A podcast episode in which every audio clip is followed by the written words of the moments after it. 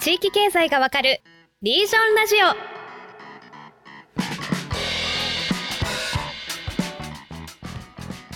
それでは本日も参りましょう。地域経済がわかるリージョンラジオシーズン2第3回の後編となります。木下さんごさんよろしくお願いします。はいよろしくお願いします。よろしくお願いしますはいということで、えーと、後編ではその地域が衰退する原則地域発展の原則の逆ですねやっちゃいけないよっていう 地域衰退原則のポイントをですね学んでいきたいなというふうに思ってます。うん、ということで、えーと、今日まず最初に知りたい衰退の原則として補助金地方助成金の問題をちょっと取り上げたいなというふうに思ってまして細かい話するとあのジェイン・ジェイコブさんの著作の中でも地域が衰退する原則の一つにあの外部資金への依存っていうのが実は取り上げられてたりして、うん、改めてそのまあ国からお金がもらえるよとか地域外からお金が、まあ、補填されるよみたいな、外部資金への依存、まあ、補助金によって地域が何を失うのかっていうところをですね今日改めてあの整理していきたいなというふうに思っております。はい、もう超シンプルに木下さんに伺いたいんですけど、なんで補助金に依存すると地域は衰退するんですか？もう多分これ、いろんな本でも、あのいろ僕の持ちネタみたいになってて、そうそうそう、吠え続けてるやつなんだけど。はい、そうですね。あの、おそらく一番ずっとうるさく言い続けてるのが僕なんじゃないかなと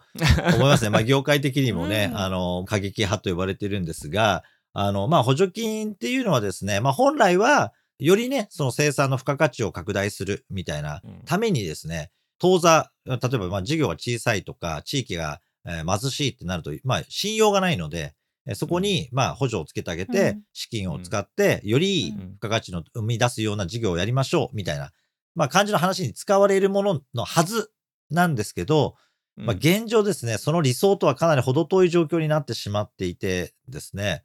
結局はその、まあよくあの地域のね、経済開発論とかそういうのでもね、言われる。よくあの、魚をあげるんじゃなくて、魚の釣り方を教えましょうみたいなことをね、昔から言われるのと同じで、ただ魚もずっとね、もらってて、いや、これはあなたが将来ね、自分で魚の釣り方を覚えるまであげるお魚ですよ、みたいなことであげてるわけですけど、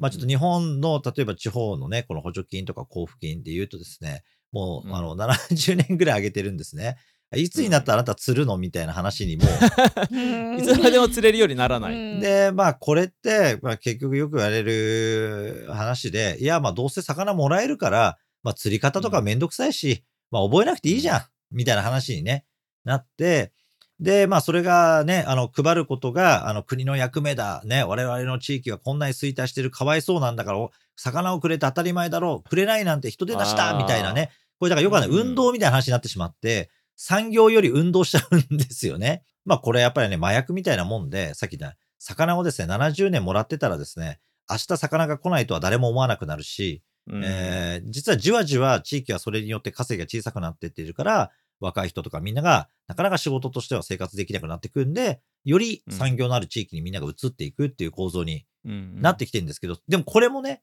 あの、いきなり昨日から今日1000人の若者がいなくなったとかじゃないから、じわじわいなくなってってるんで、みんなあんまり気づいてないんですよね。で、かつ、残った人は、その割り当てでもらったお魚の分配を得てる人たちが多いから、いや別に減ってもまあ困らないんじゃないみたいな。より釣り方を覚えない人たちが残るっていう構造、うん、そうそう余裕余裕みたいな話になっちゃうんですよね。で、もう一個怖いのは、やっぱ補助制度っていうのはビジネスマンが作るわけじゃないんですよね。うん、行政側の人が。そうそう、行政側がその再分配的に設計することが多いので、ただあの、例えば社会福祉的なね、その恵まれない人とか、例えば、うん、えー、事故に遭ってですね、障害を負ってしまった人とか、これをみんなで再分配するっていうのは、これは必要な機能なんですけど、産業っていうのは、まあ、今回お話してきたように、なんか知恵を絞ってですね、輸入置換をして輸出まで行くっていうことをやらないと、活性化とはなかなか言えないっていうことで、なんかある意味弱者を救済するとかでもないんですよ、本来。だから、みんな貧しかった時代に YKK も出てきてるわけなので、じゃあ金があったら YKK が出てくるのかって出てこないわけですよ。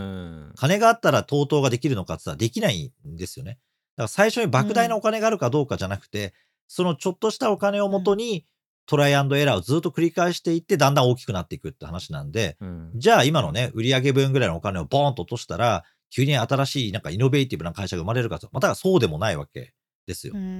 だから、でもその時に設計者は行政の人たちがやるんで、そうするとね、マインドが全部再分配になっちゃうんですよ。だから、小さいからお金を出してあげる。お金がないからね、補填してあげる。赤字だからそれをどうにかしようとかっていうので、み、みんなそれをやっちゃうとですね、知恵を絞んなくなるんですよね、民間側って。うんああ、まあ赤字でも補填してくれるならそれでいいやって第三セクターもなっちゃうし、そう考えないでしょ？だって考えるのってストレスじゃないですか。うん楽をしようと思えばいくらでも楽はしたいわけなんで。うんなんかそれで言うと輸入地間の原則から考えると本来その地方助成金とかいわゆる補助金って、えっとその生産額を増やすことに使いたいわけですよね。そうですね、だけど生産。うん。地域でその調達資金調達とかができないところに例えば支援をするみたいなことに使われれば、まあ、ちっちゃくても生産が増える生産が増えることに使いたいってなると思うんですけどまあその魚あげちゃってる状態っていうのは具体的にはその生産に寄与しないことにお金使っちゃってるってことだと思うんですけど実際どういうふうに使われちゃうんですか？これはね、厳密に言うと、生産に多少は役に立つんです。おうほうほうほう当然ながら国が発注すると、地域で何かのサービスはやんなきゃいけなくなるんで、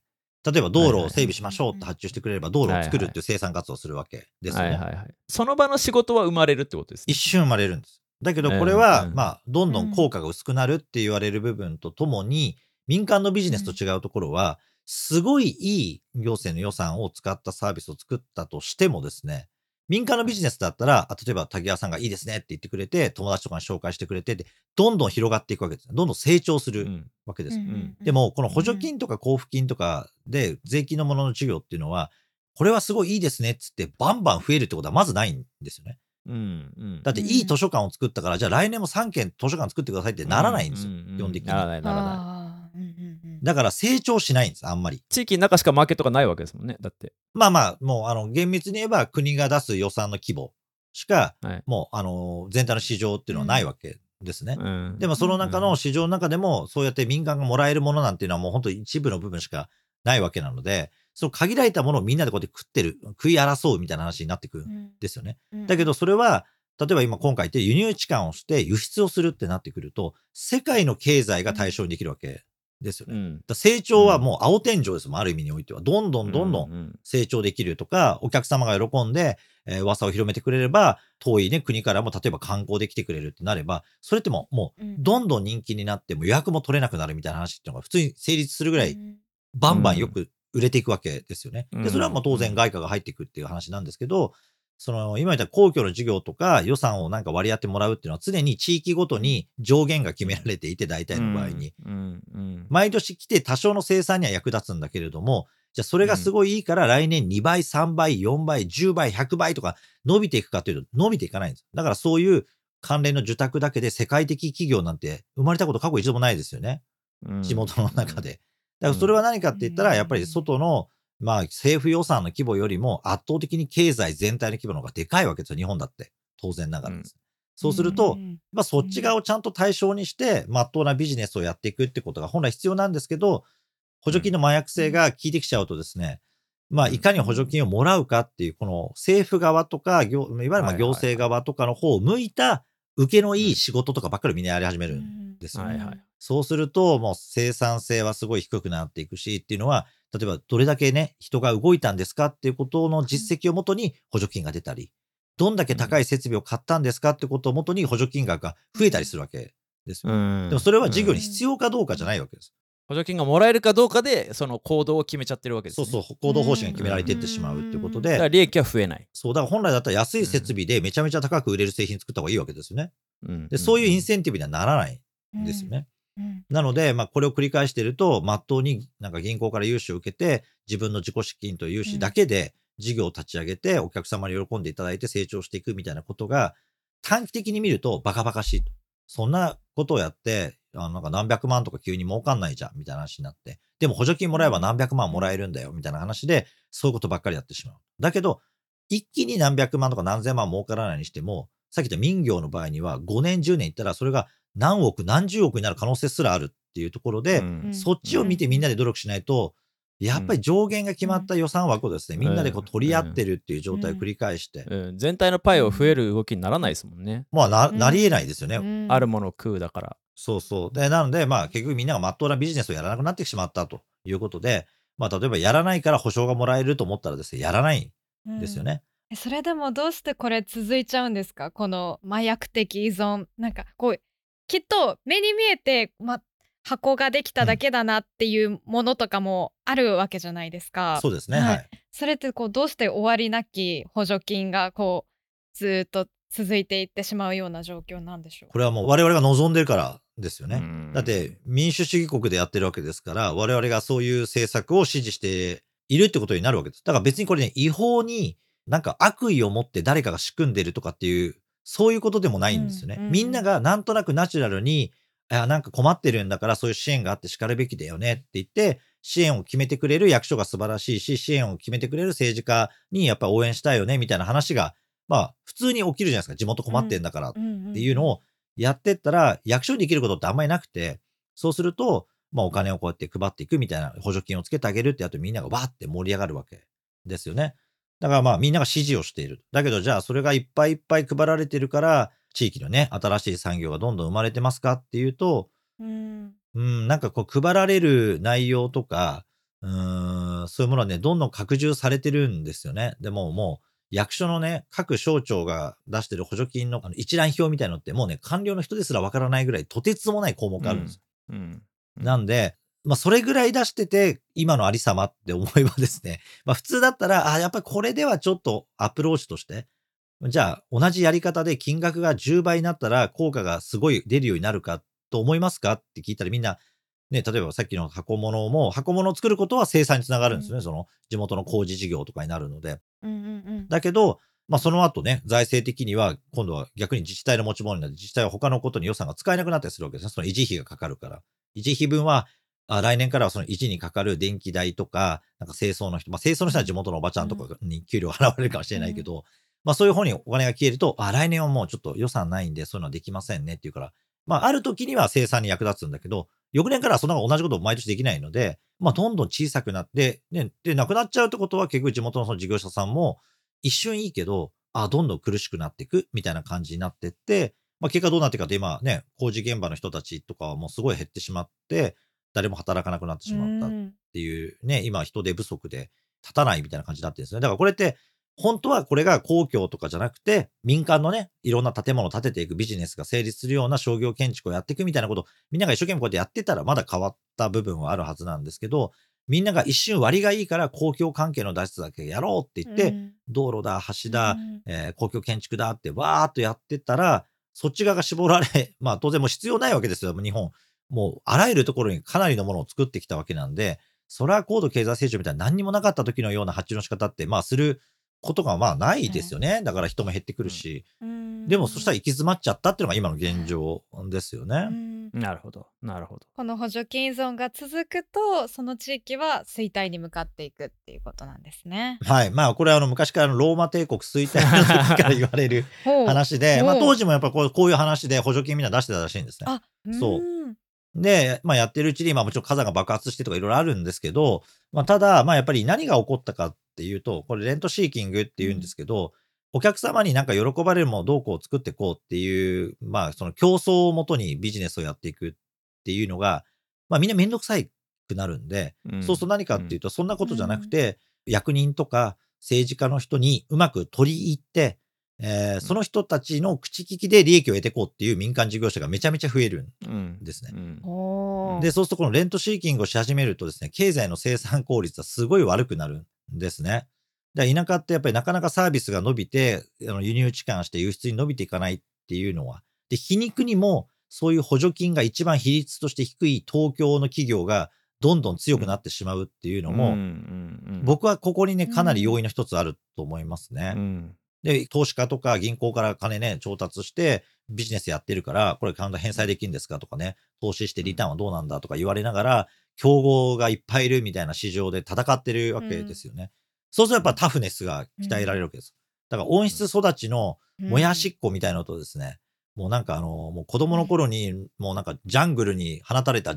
ターザンがですね、タフな子がね。はい、ターザンが戦ったみたいになったらもう言うまでもなくターザンが勝つみたいな感じにちょっと現状になってて、一番のジャングルが、まあ皮肉にも東京になっちゃってる。っていううんうんうん。まあやっぱ競争環境じゃないと筋肉質な子は育たないっていうことなんだなっていう。まあそれは間違いないですよね。うん危ないからやらないとか、失敗したらどうなるかが心配だから補助金を使って挑戦をしてもらおうとかね。せっかく地方にはこの生産するっていう余白がたくさんある中でもこう補助金という存在によってそれがこう阻まれてしまってる。そうですね。だから、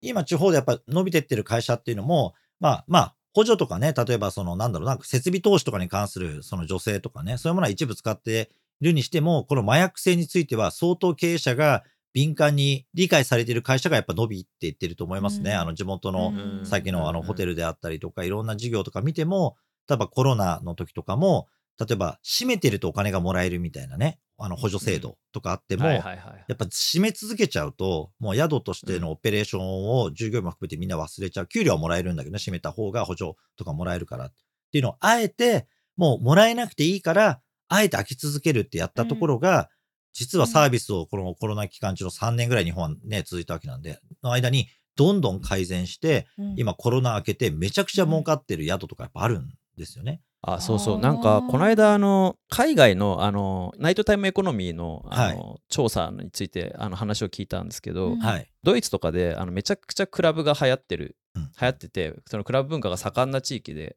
行政としてもそれをちゃんとこうアーティストの集まる場所はいい地域になるっつって保護しあの守っていくような大切に育てるようなことやってた地域が、まあ、コロナで打撃受けて、ナイトクラブなんか全部開けられないから全部閉めますと。その会社補助金出しますってやってて、でコロナ明けたからじゃあ再開しようとしてももうその現場のこのクラブのオペレーションやるスタッフの人たちがほとんどあの移民だったとかでうん。ほぼ全部国に帰っちゃってるから、あ開けようと思っても開けらんないみたいな、うんうん結局補助金で守ってたつもりなんだけど、まあ、コロナの場合仕方ない部分もあるかとうん。思いますが、ーうん。あのま、守ってたつもりなんだけども、もう一回やり直そうと思ってもその産業の、まあ、ある種支える人が抜けちゃってるだからそそこが抜けちゃってる状態で再開できないみたいな話もあの最近聞いたんですよね。いやーもうね、うん。もう国が変わってもみんな一緒ですね。うん、だからやっぱ守ろうと思って産業って守れるもんじゃないんだなみたいなものは、やっぱうんあのすごい思いますね戦い続けるしか結局ないっていう。うんやっぱ仕組みなんですよね。で、この仕組みが稼ぎを作ったりとか、うんそのじ事業の永続性を担保するっていうところにつながってるわけですけど、単にお金を注入すれば改善するかっていうと、そんな簡単ではやっぱりないんですよね。だから補助を投入しても、だからこれ大手企業とかでもいっぱいありますよ。大手企業の、例えばジャパンディスプレイっていうね、あの事業とかでもそうですけど、ああるあらあらゆるメーカーの、もうちょっともう無理だよね、日本メーカうんーテレビ作るの？みたいに言ってたディスプレイ関連の中小ディスプレイの部門をみんなで統合して、会社作って、国もお金出して補助入れてやったけど、まあもう全然話にならない。みたいなことって、うんまあうん。クールジャパンも同じだよね。クールジャパン機構とかも同じようなありさまになってるとか思うと、地方だけの話じゃないんですよね、これってね。やっぱ結局、補助とか国のなんか返さなくても良さそうなお金みたいなことが前提となって、なんか競争とかで、なんかちゃんと価値を生み出していこうみたいなことをやらない感じになっちゃうと、やっぱりね、相場それはね、あの、淘汰されていく話になっちゃう。その仕組みっていうものはやっぱり世の中からは、うん、なくなってしまうんじゃないかなとやっぱり思いますね。だから本当に再生不能になっていく地域っていうのが、もう補助金付け付け状態で、もう主たる事業とか、何の商売って言われてもやってる人もいませんね、みたいな。まあ、かろうじて農業って言っても、なんか補助もらってやれる範囲と、なんとなくボケ防止でやってますみたいな話になっちゃうと、まあちょっとそこから持ち返すのってすごい大変で、で、地域でじゃあみんななんで生活してんですかって言ったら、いや、もう補助、あの補助金というか年金ですみたいな。もうこうなってくるとですね、みんな誰もマーケットと向き合わなくなってくるんで、うんそうすると、まあコロナの時も分かりましたけど、まあ年金生活してる人は経済活動自体を自分たちでね、生産にはあまり加担するっていう気持ちはないので、もう地元で若い人たちがね、宿やったりとかしてても、そんな外からの人呼んでくれるな、みたいな。まあ、地域にとっては最終的におちょっと頑張れば魚釣れた人たちがいなくなってしまって、うん。まあ、魚もらう人かもしくは頑張れる人はよその地域に行っちゃうって言ってまあ本当にある意味地域がなくなってしまう。うん。そこに暮らす人がいなくなるっていうのが麻薬依存の末路うんうんになるっていうこと、まあだからまあ、だからまあ人がね、生活、まあ町とか村とか集落みたいなものっていうのは、生活するための仕組みなわけですよね。うんで、うんその単位で生活が成立しなくなるってことは、まあその集落も村も町もですね、別に必要じゃなくなるわけですよ。でかつて何もなかったところに産業が起きて、そこに行けば儲かるってことで、みんながこうやって集まっていって商売をやるとか、ね、産業、私じゃあ俺も2番手、3番手になろうと思って同じような類する会社を起業してのやっていくとかっていうのが、どんどん起きていくから、そこが数百人の村だったのが数万人とか数十万人の町になるみたいなことがかつてあったやつの逆回しが起きてるっていう話で、うん。だからまあ考古学の先生とかとやっぱ話すると、昔からあるエリアの、まあ、多分川沿いに大体ねみんな昔はだから集落とかがこうやってあった。だけど、うん。うん300年続いた集落が急に200年誰も住まない時期があって、またその後にあの500年続く集落になるみたいなことが普通にこの発掘とかしてると出てくるらしいんですよね。ねで、まあまあまあ、産業とか経済の構造はまあ変わったとはいえ、まあ人間としては当たり前で生活が成り立たないっていうところには当然人はなかなか積極的に住もうっていうことにはならないわけですし、ってなってくると、まあちょっとい今まで日本で今やってきたね、戦後のかなり豊かな富があり、それを分配していくっていう余力があり、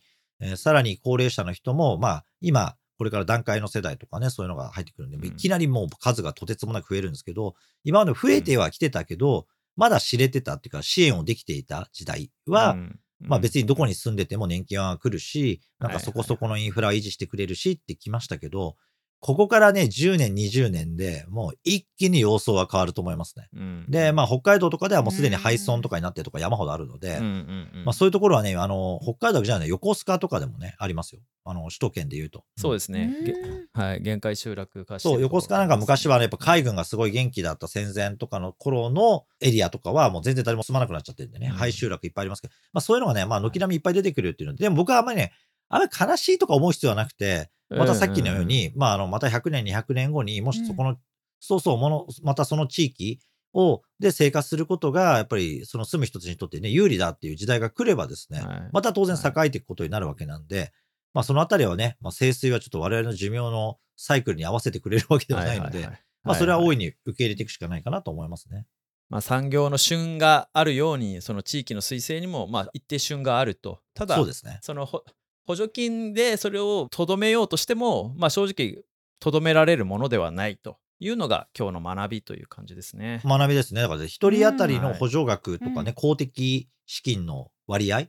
とかで言ったら、うん鳥取とか島根が高くなるわけですよ。地方交付税とかでも。うん人少ないけど、うん一応一つの県なんで予算出るわけですよね。はい、同じだけだけ出るっていうことね。そうそう。発展してます？うん別に鳥取と島根の人はどうこう言うつもりはないんだけど。鳥取が悪いわけじゃないいや、ですけど僕もは鳥取も島根にいっぱい 友達いるからあれだけど、うんうんいや、みんな頭を抱えますよね。やっぱりみんな話をそうですよね。でもやっぱり地元にいる人たちはみんなもうそういう、逆にどんどん濃度が濃くなっちゃうんですよ。もうこの今みたいに支援のお金の。人が少なくなっていくと、より濃度が濃くなっていくから、魚もらう人が残っていくから。そう、より補助金依存の空気になっちゃって、まっとうにね、例えば私たち仲間でもどうにかやろうとかって言っても、えそれはなんか県が支援してくれるの、どうあの市が支援してくれるのとか、国の制度が活用できるのみたいなことばっかりの噂話ばっかりがなされるみたいになっちゃって、いや、もう本当にどうにかしなきゃいけないって、そう、若い人たちはすごい危機感持ってますよ。本当鳥取島根とかも。だからそう思うと、やっぱね、支援で再生はしない。じゃあこれあれですね次回ちょっとこのじゃあさいい支援ってあるのかとかそのグローバルで見た時にいい制度がその民業を本当に後押しして成長してる事例みたいな話もちょっと次回以降できればなと思います。もう支援はね、もうみんな、もうよよくよく支援を多く受けてる地域の人たちがすごい悩んでますよ。沖縄とかもそうです。住んでる人たち、うんみんな若い人たちは悩んでますよね。支援がいっぱい来て、いろんなことがなされるけれども、今度は予算を使うことだけに忙しくなっちゃって、